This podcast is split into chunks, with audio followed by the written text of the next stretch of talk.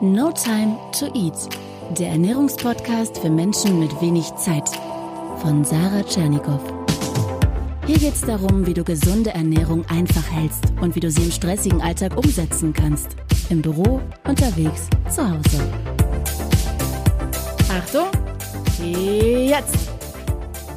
So, und dann geht es spontan weiter mit einem dritten Teil. Eure Fragen im No Time to Eat Podcast. Ja, ich kann ja irgendwie, ich möchte nicht, dass jemand weint. Ich möchte wirklich alle Fragen, die zumindest fristgerecht eingetroffen sind, beantworten. Ich krieg immer wahnsinnig viel Feedback und ähm, ein riesengroßes Dankeschön, wirklich. Also mach das so weiter und wenn deine Frage noch nicht zur Genüge beantwortet wurde oder sich neue Fragen auftun, zöger nicht, schreib mir sehr, sehr gerne. Ich versuche alles zu beantworten, auch wenn es manchmal etwas dauert. Und ich bin sehr, sehr dankbar, dass ich eine so tolle Community habe, ja, auf Facebook und bei Instagram. Ähm, da kannst du mich übrigens verfolgen, mich so durch meinen Essenstag begleiten.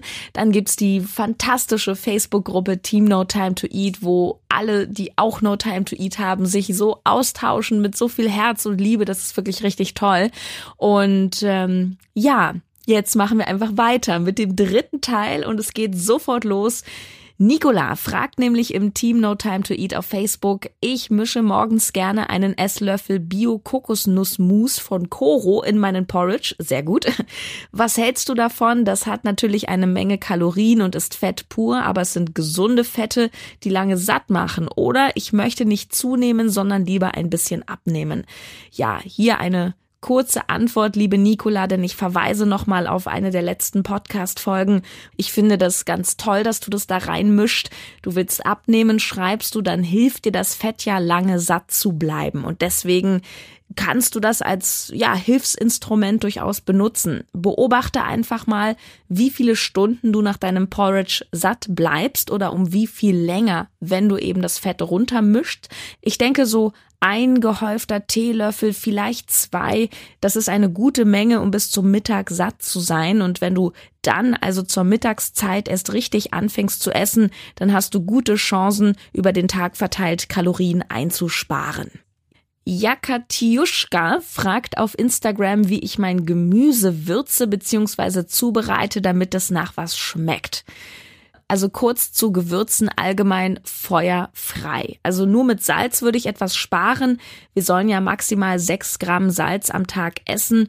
Die meisten von uns essen laut Statistik der Deutschen Gesellschaft für Ernährung eher acht bis zehn Gramm. Das ist nicht so toll. Also kleine Klammer auf. Insbesondere Leute, die Bluthochdruck zum Beispiel haben, sollten mit Salz sehr, sehr sparsam sein. Ähm, aber ansonsten wirklich tob dich aus mit Gewürzen. Ich persönlich, ich würze sehr viel mit italienischen Kräutern, mit Oregano, Paprika, Petersilie, ähm, Eierspeisen, da mache ich gerne Schnittlauch rauf. Da kaufe ich mir auch oft einfach den getrockneten. Und ansonsten kannst du dich auch einfach austoben mit Hähnchenwürzern, ja, oder Fleischwürzern. Die gibt's ja auch schon fertig. Mm, es wird immer wieder kritisiert, dass in diesen 0815 Gewürzen Glutamat drin ist, aber meine ehrliche Meinung, ich finde diese Kritik etwas albern, weil wie viele Mikrogramm ja, von diesem Gewürz nimmst du denn auf? Eben, also du isst das nicht Gramm oder gar kiloweise, von daher ist das aus meiner Sicht geschenkt. Also wir haben sehr viel größere Baustellen in unserer Ernährung, als jetzt auf glutamatfreies Gewürz zu achten, ist meine Meinung. Nichtsdestotrotz, klar ist es auch nicht verkehrt, sich ein hochwertiges Gewürz zu kaufen. Und sie fragt auch noch schnell, wenn man Fett verlieren will, wo sollte im Sport der Fokus liegen? Cardio oder Kraft? Na, eindeutig Kraft. Beim Cardio-Training, also Joggen, Radfahren, Schwimmen, Tanzen, verbrennst du zwar, während du es machst, ein paar Kalorien, aber wenn du aufhörst, nicht mehr. Beim Krafttraining ist es so, dass du auch danach noch weiter verbrennst, viele, viele Stunden lang und noch viel wichtiger. Wenn du kein Krafttraining machst, sondern nur oder überwiegend Cardio, dann hast du das Problem, dass du zwar dünner wirst, aber neben dem Fett auch deine Muskeln verlierst. Ja, dann bist du dünn, aber du bist nicht geformt, sondern je nachdem, wie viel Gewicht du verlierst, wirst du eher schlaff und weich. Und dazu, abgesehen von dieser ästhetischen Frage, wirst du auch immer schwächer. Also immer, immer, immer Krafttraining machen, gerade in einer Diät. Keine Angst vor Muskelbergen, schon gar nicht als Frau, wenn deine Kalorien niedrig bis moderat gehalten werden dann kannst du die Muskeln, die du hast, maximal halten. Aber genau das solltest du auch tun. Und bedenke, umso mehr Muskelmasse du hast, desto mehr kannst und musst du auch essen. Und die Muskeln sind so eine, eine, ja, wie eine Calorie Burning Machine. Ja, also umso mehr Muskeln, desto höher der Grundumsatz, desto mehr verbrennt dein Körper auch in Ruhe. Also immer Krafttraining. Und das geht auch ein bisschen in die Richtung der Frage von Angelina auf Facebook. Sie will wissen, mit welchen Methoden, auch in Kombination mit Sport, schaffe ich es am effektivsten in die Fettverbrennungsphasen zu kommen, beziehungsweise darin zu verweilen, ohne dadurch den Stoffwechsel oder Grundumsatz dauerhaft runterzufahren. Punkt eins Fokus Krafttraining. Punkt zwei Cardio reicht aus einmal die Woche. Dicke. Und beim Cardio meine klare Empfehlung, nicht so äh, wischiwaschi eine Stunde auf dem Crosstrainer, sondern mach lieber kurze, aber knackige, harte Intervalle.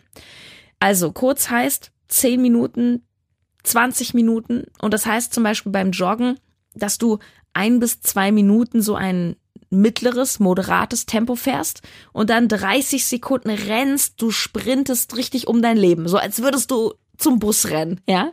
Und dann wieder moderat und dann wieder Attacke. So verbrennst du viel, viel, viel mehr und du wirst auch merken, wie anstrengend es ist. Und wenn du das richtig machst, bist du nach 10, 15 Minuten platt. Warum ist das besser? Weil das ist wie beim Auto. Wann verbrauchst du mehr Sprit? Wenn du ganz lange, smooth 80 kmh Landstraße fährst oder wenn du in der Stadt immer Stop and Go machst. Ja, natürlich bei letzterem. Und das ist beim Körper auch so. Ja, und Punkt drei, um den Stoffwechsel nicht zu ruinieren, mach das Kaloriendefizit nicht zu groß. Keine Crash-Diäten. Wenn du abnehmen möchtest, dann nimm pro Tag maximal ein Defizit von 300 bis 500 Kilokalorien.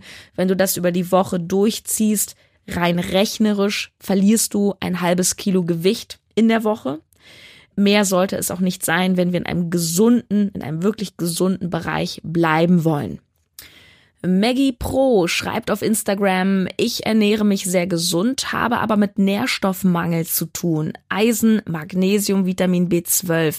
Bekomme das nur mit Präparaten in den Griff. Hast du einen Tipp, wie es ohne Tabletten geht?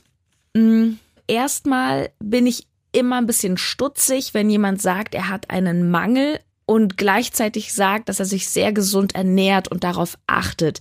Denn es ist so, wenn du ausreichend und vielfältig Gemüse in deine Ernährung einbaust und auch ja Obst durchaus, dann hast du eigentlich keinen Mangel, außer an Vitamin D. Und Vitamin B12 Mangel haben eigentlich nur Veganer beziehungsweise auch Vegetarier, weil sie kein Fleisch essen und das besonders da drin steckt. Vermutlich trifft das auch auf dich zu.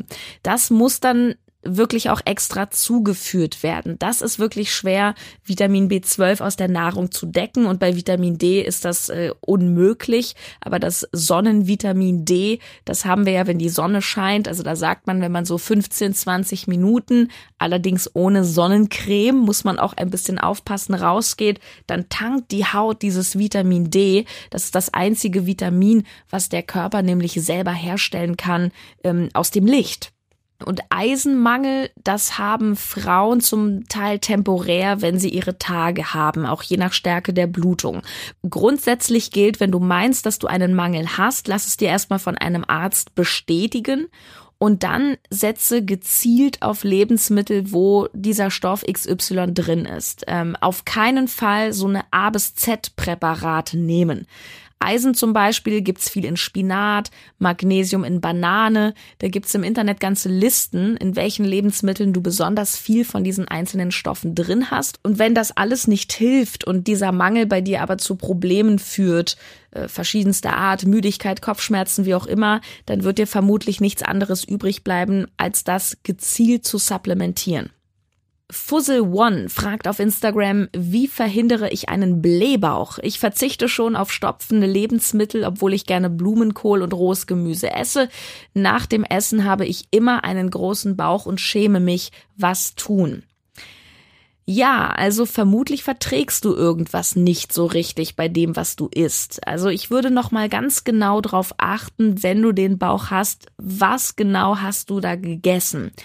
Sind es vielleicht die Milchprodukte bei dir? Also bei mir war es lange so, dass ich dachte, ich vertrage keine Laktose. Aber bei Milch ohne Laktose hatte ich dann auch einen Blähbauch. Also da kam dann irgendwann, habe ich das testen lassen und da kam bei einer Untersuchung raus, dass ich das Casein nicht so gut vertrage, das Milcheiweiß und das ist ja auch dann in Milch ohne Laktose drin. Also im Zweifel einfach einen Test machen beim Hausarzt. Ich habe das damals gemacht für ähm, 120 Euro glaube ich. Und da wirst du auf 70 Lebensmittel getestet. Für mich war das sehr, sehr hilfreich. Also wenn du von selber nicht drauf kommst, wirklich einen Test beim Arzt machen. Das äh, läuft über eine Blutentnahme. Dann kam noch was zum Thema Fleisch. WLFFTN fragt auf Insta, welches Fleisch kaufen, Bio oder das abgepackte Zeug bei Aldi und Real.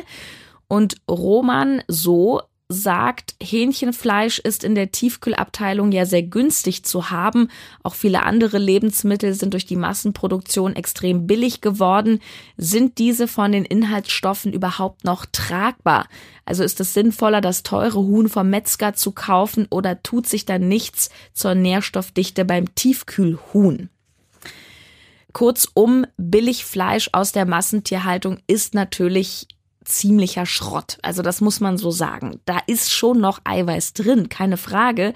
Aber du isst eben das Eiweiß mit Antibiotika und diesem ganzen anderen Kram, der da drin ist. Und naja, das musst du halt für dich selber abwägen. Wie wichtig ist dir das? Ja, nimmst du lieber die Risiken in Kauf, irgendwelche Stoffe zu essen, die du nicht kennst, die dir mittel- und langfristig vielleicht auch schaden?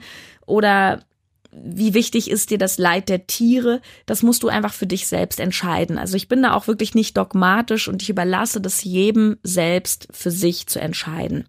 Ich kann verstehen, dass der Preis eine große Rolle spielt. Also ich kann und will mir auch nicht jeden Tag für 10 Euro eine Hähnchenbrust kaufen. Aber da ist dann ne, grundsätzlich die Frage, ob man nicht grundsätzlich den Fleischkonsum vielleicht etwas reduziert und auf pflanzliche Eiweißquellen zurückgreift.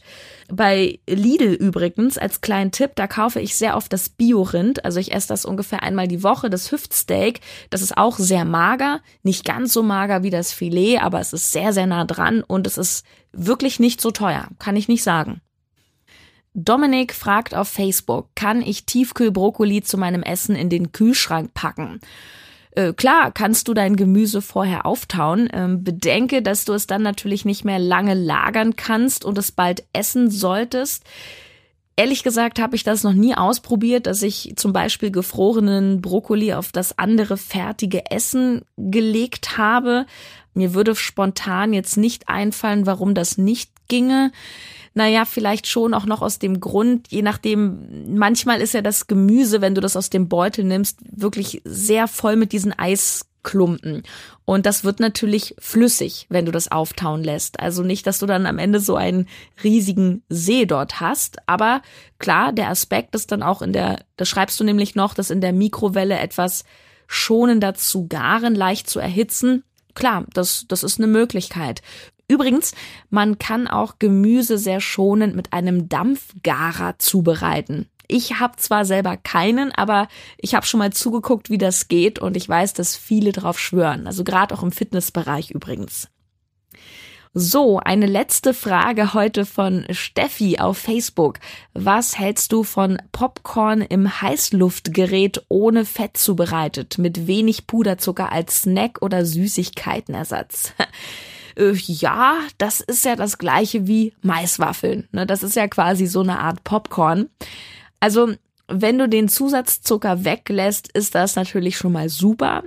Aber ich glaube, an solchen Dingen kann man sich auch schnell überessen. Gerade wenn man dabei dann irgendwie Netflix schaut oder so oder irgendwas im Fernsehen Und da es einfache Kohlenhydrate sind, die schnell ins Blut gehen und dich nicht lange satt machen, aber gleichzeitig viele Kalorien haben, würde ich damit eher sparsam umgehen. Das ist sowas wie Naturpopcorn, Maiswaffeln, Nudeln sind sehr praktisch so direkt nach dem Training, ja, wo der Körper schnelle Energie braucht, aber so zum Naschen nebenbei, vor allem wenn man dann auch Gefahr läuft, wirklich ziemlich viel davon wegzuhauen und dass man es merkt.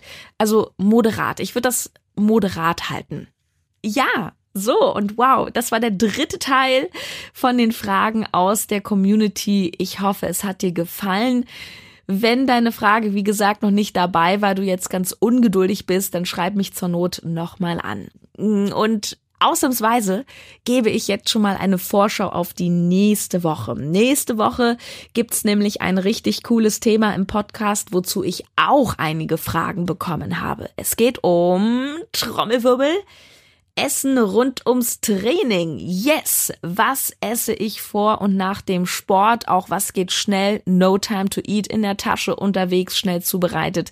Ich freue mich sehr auf diese Folge.